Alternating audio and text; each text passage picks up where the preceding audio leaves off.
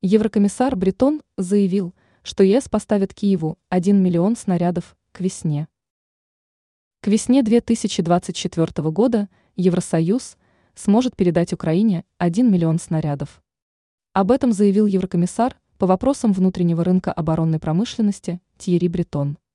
Чиновник сообщил об этом в пятницу, 19 января, во время совместной пресс-конференции с премьер-министром Эстонии Кайой Калас в Таллине.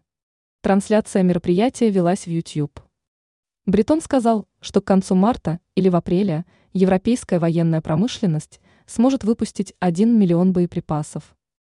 Он также добавил, что к концу 2024 Евросоюз сможет произвести еще один 1,5 миллиона снарядов.